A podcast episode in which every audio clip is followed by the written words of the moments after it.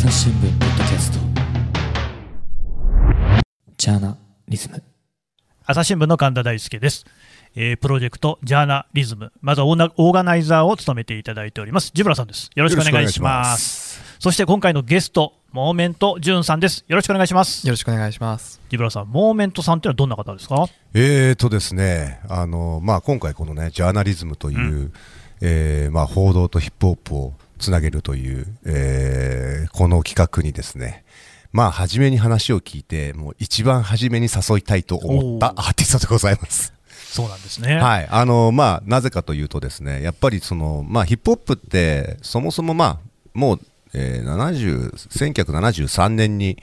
えーニューヨークで始まったと言われてるんですけども、まあ、そこからいくともうそろそろ50年ぐらい、あら、えーほぼ同い年じゃないですかジブラさん。そうですね、自分の2個下ぐらいですね、はい。後輩だった。なんですけれども、あのーまあ、そういった、えーカルチャーで、そもそもはですねやっぱり、あのまだ何もなかったところから始まったんで、うん。結構メッセージ性の、ね、強い、えージャンルではあったんですが、まあ、今、おかげさまでもうポップポップスというか、うん世界的なもうポップスの、えー一つとなって、えーいろいろな、まあ、多様化が進んだ、えー感じはあるんですけれども、その中でもやはりそのメッセージ性、えーをすごくやっぱり大切にしてるうんラッパーという僕はまあ印象ですかね。はい、はい。ではもう早速ね楽曲の方を聞いてみたいと思います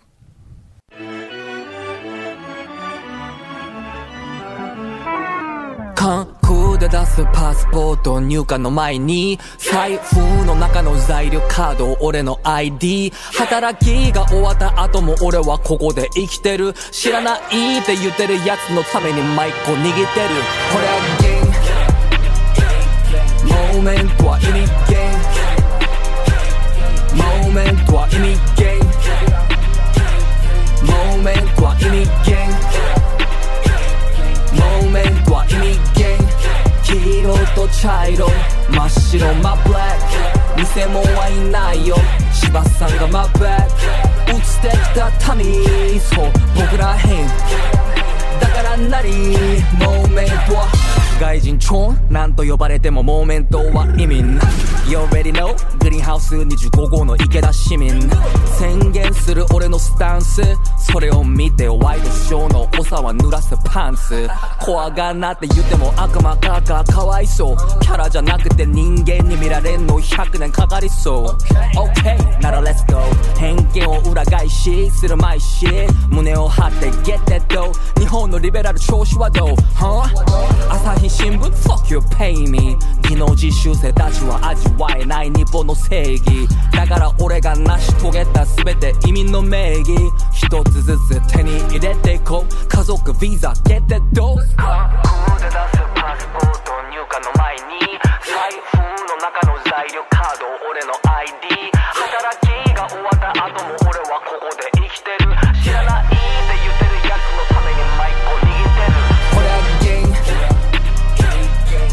ンモーメントは意味ゲンモーメントは意味ゲンモーメントは意味ゲンモーメントは意味ゲン黄色と茶色真っ白真っブラック偽物はいないよ芝さんが真っバック映ってきた民そう僕らへんだから何モーメントは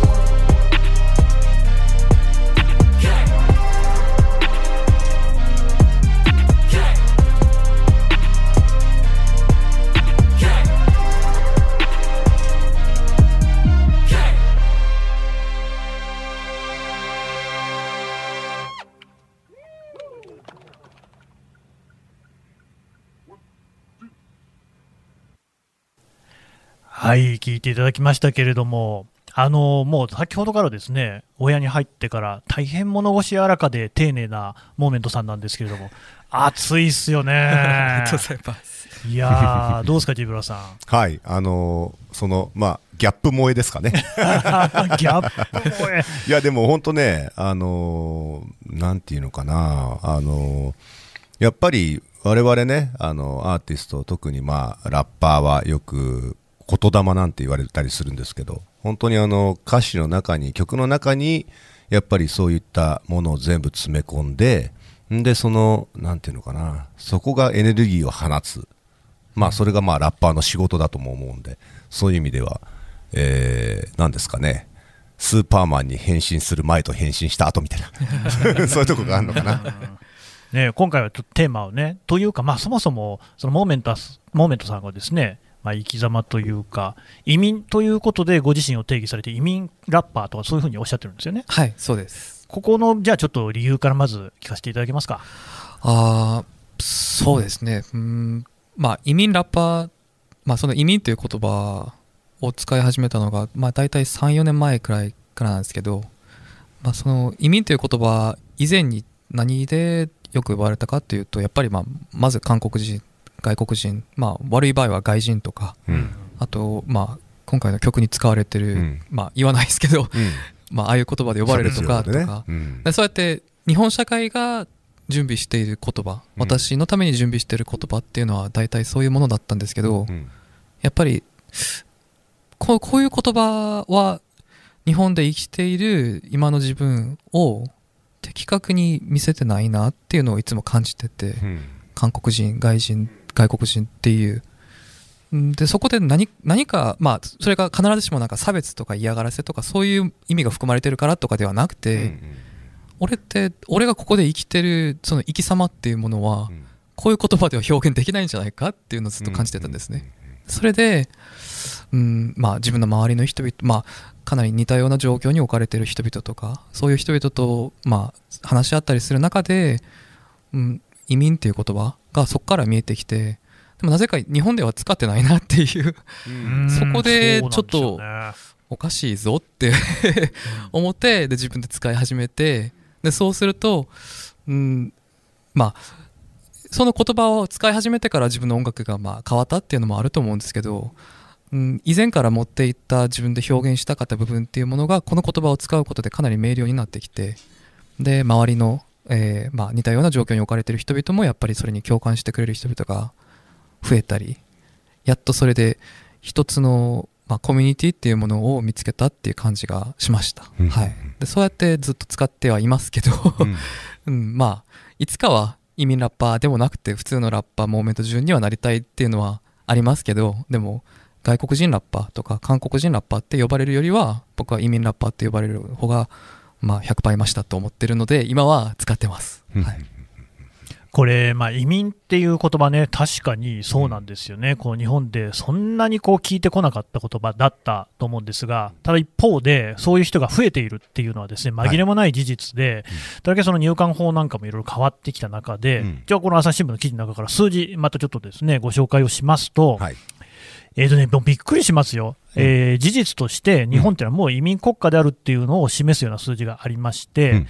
えー年間約54万人の外国人がうん。新たに来日していると。うんうんえーと技能実習生が大体17万人で、うん。あとハイスキル層って呼ばれる人たちが6万人、から留学生が12万人などなどなんですが、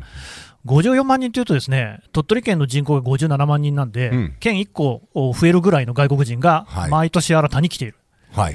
で、えー、やっぱりその中心はアジアなんですよね、うんうんあちなみにモーメントさんは韓国のソウルの出身で、韓国から来てらっしゃるわけですが、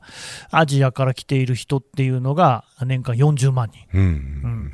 でさらにですねその最近は日本社会に定着する人っていうのがどんどん増えていると、うん。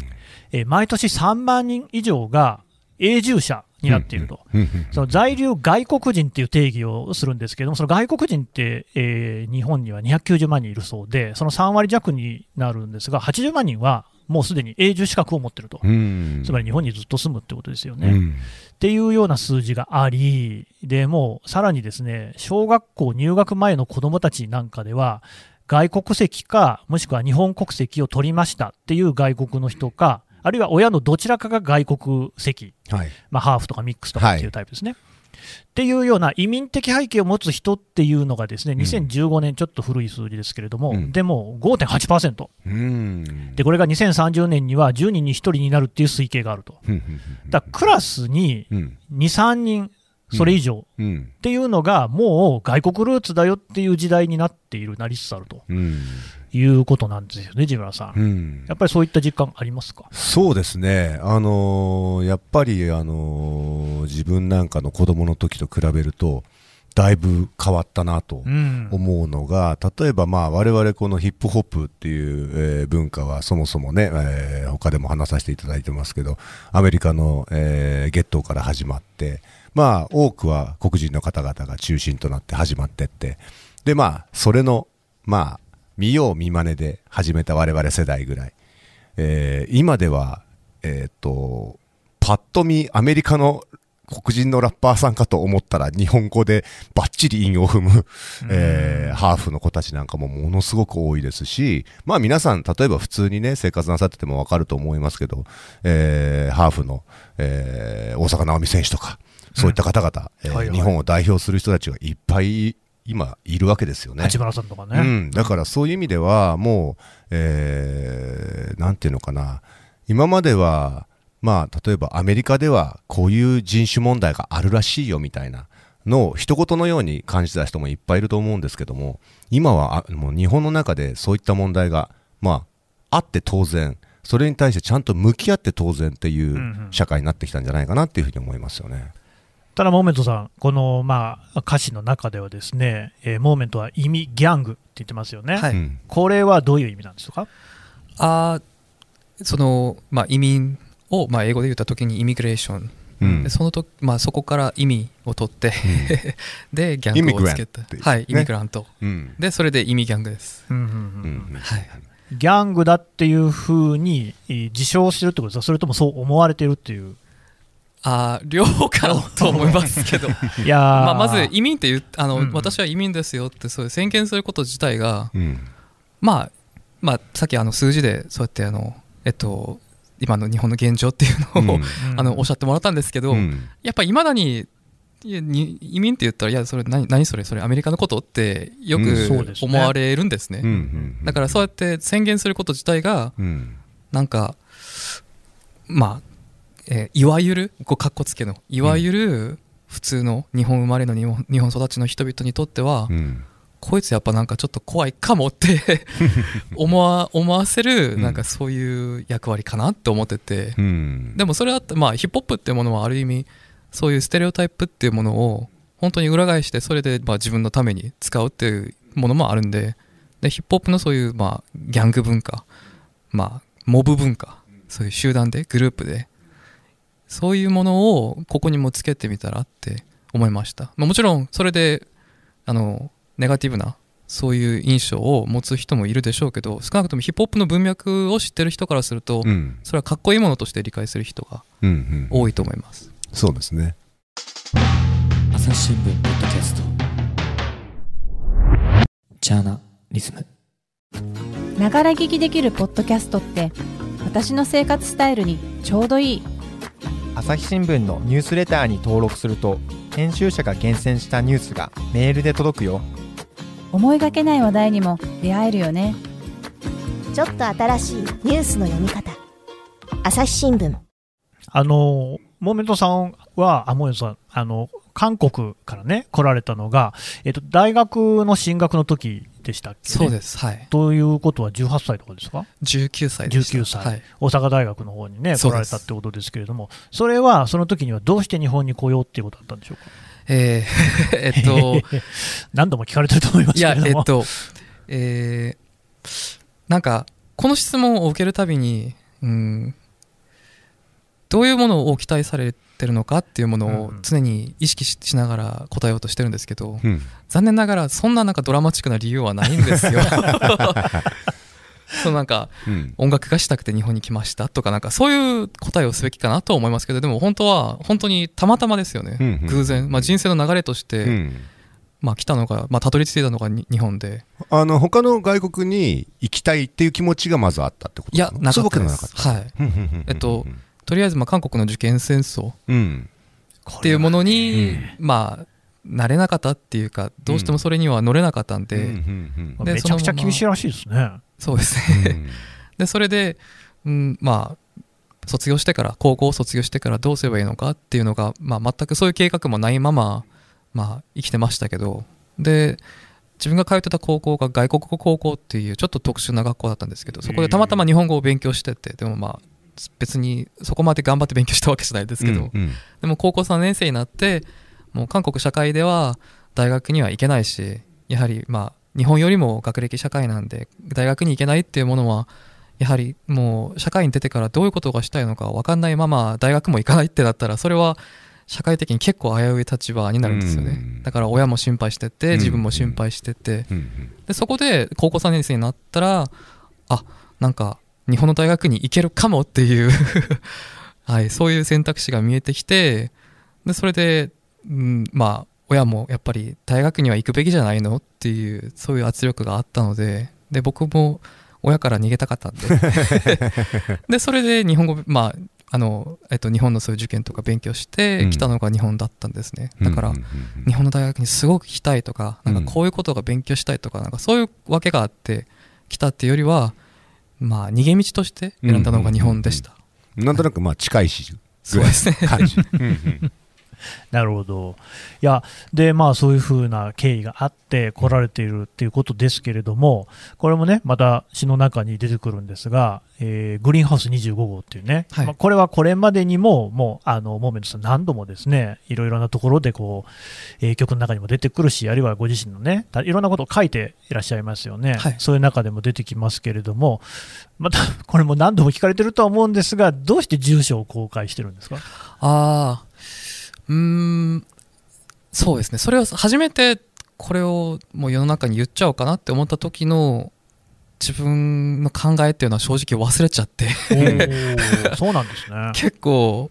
どういう覚悟でこんなこと言っちゃったんだろうってたまに後悔することもあるんですよ正直でもまた言ってるじゃないですか。でもそれがなぜこれを繰り返して言ってるかっていうと、うんやはり、うん、こうやって自分がどこに住んでるかっていうものを晒してる人が言う言葉には重みが絶対に違うなっていうのを、まあ、自分がやってやってるうちにそれが気づい、まあ、分かってきたんですね。間違いないですね、これあの例えばあの、ね、あなかなかこうあの世の中に自分の住所を晒すか晒さないかっていうシチュエーションはないと思うんですけど、これあの、例えば一般の人たちもちょっと考えてもらえると分かりやすいのは、SNS なんかって結構その匿名でアカウント取ったりするのが結構普通ではあったりするじゃないですか。でも例えば我々は匿名ではなくアーティストたちはみんな自分の名前で、えーまあ、あれアーティストにかかからず関わらず、まあ、タレントさんでも、まあ、そういった、えー何かこう、えー発言をなさる方も含めてそう自分の名前で発言しますよね。でそれとやっぱり、あの匿名で、えーいつでも逃げれるような人が言ってるのとのはやっぱり言葉の重みが違う。でこれと同じようなことかななんとなく。それをさらにレベルアップさらにレベルアップしたところ。いや、ダイヤルダイヤルアップ逃げも隠れもしない まあもう本当にそこかなっていう気がしました本当に SNS なんかで見ていると、うん。そのまあ、個人情報を特定するということ、さらに言うと、その住所を特定するっていうことは、もうそのネット上でですね、割とそれをこう、あえてやる人っていうのがいるわけじゃないですか。あ人のやつをね。そうそうそうそうでそれはどういう文脈でやるかっていうと、うん。あいつに罰を与えてやれっていう文脈なわけですよ。うんうんうんそれをでもあえて、うん。しかもこうモメントさんって、こういったねラップの中で、なかなかこう厳しい言葉もこう使ってるわけじゃないですか、うん。はい。変なやつ来るかもしれませんよね。でもそこはもう、その辺は分かった上でやってるわけですもんね。そうですね。はい。分かってます。実際なんかあったりしたの？そのって。あまあ何人か来てます実際、うんうんはい、まあでもく実際来るっていうよりはうん。こう手紙とか、うん。そういうものを送ってくれるっていうのが多いですけど、まあ、月に何回も、まあ、手紙は もらってます。コロナ始まってからは幸い誰も来てないですけど、うんうんうん。はい、ポジティブなものとネガティブなものでいくと？ポジティブなものが多いですけどネガティブなものもやっぱりありました、うんうんうんはい、うんなんかでもそういうところもね、その確かに言葉の重みになるのかな。で、そのさらに続いていく歌詞のところで、まあちょっと飛ばして、怖がるなと言っても悪魔かかかわいそうってあるじゃないですか。その2つだよと。はいつまり悪魔のように何か悪いもの、気持ち悪いものとして見るのか、もしくは、ああ、本当かわいそうだよね。まあこれ移民のことですよね。そうですそういう見方で見て、うんで、その彼らはもう助けてあげたいね、みたいな風に言うっていうののどっちかになってるけど、どっちでもないっていうことですか？はい、もちろんそうじゃないです。あのうーん僕が移民という言葉を使うときにやりたいまあ、一番大きいことはその移民、まあ、もしくは外国人何々人って呼ばれて消されてしまうその人の人間性っていうものをはっきりしたいんですね。だからまあ簡単に言えばコンビニで、まあ、特に東京で東京だとやっぱコンビニにあと外国出身の店員さんが多いんですけど、うん。そういった人々が例えば、まあ、パキスタン出身何々しどこどこ出身の人が実はこの人は、まあ、うつ病があるとかなんかそういうことまで思わないんじゃないですか、例えば欧米圏出身の人々には与えている人間としての複雑さとかそのデリケートさっていうものをまあいわゆるそのひまあ一言で外国人ってそれかまあ外国人労働者って呼ばれて終わってしまう人々には日本社会は与えてないんですよね。もちろんまあ法律的にそれとも人権的にこういう人は守るべきだとかまあ真逆の立場でまあこいつらは悪いとかこいつらが日本を危なくしてるとかそういう話はしてもその人の人間としての,、まあその複雑さ立体性っていうものは見せてないんですよね。なので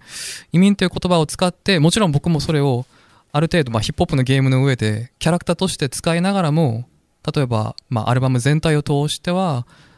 そうじゃない部分。人間としての汚さうん汚い部分とか、うん。まあ葛藤とかそういうものを見せたいんですよね。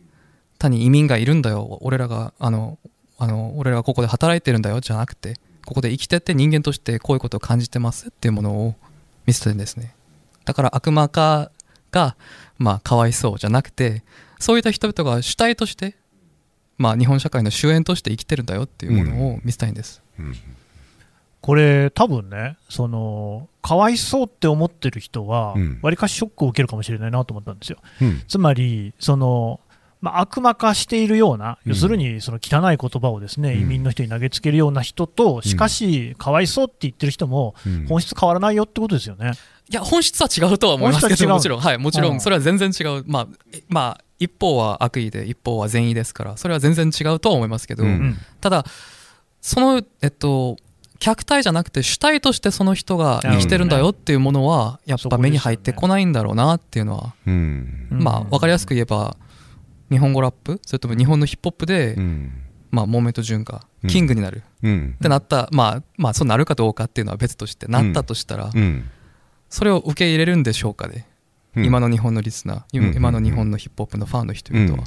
ここいつはなんか変なキャラキャラでうん。変わったやつで、うん。で真ん中に立つっていう真ん中に立つ人っていうのはうん。どうしても今までだと、まあ、主流としてあの、うん。やっぱ感情移入しやすいし、ううんん、ある程度普通ででそういう資格をそういう人々に与えてるんですよね、うん。でもそうじゃなくてうん。変な枠に入れてる、うんうんそういうそういった人々が実は変な枠じゃなくて同じ人間としてうん。真ん中に立ってこうやって主体として生きてるんだよっていうのを僕は見せたいんです。だからうん。かわいそうって思ってくれるのはうん。まあ初めはいいとしても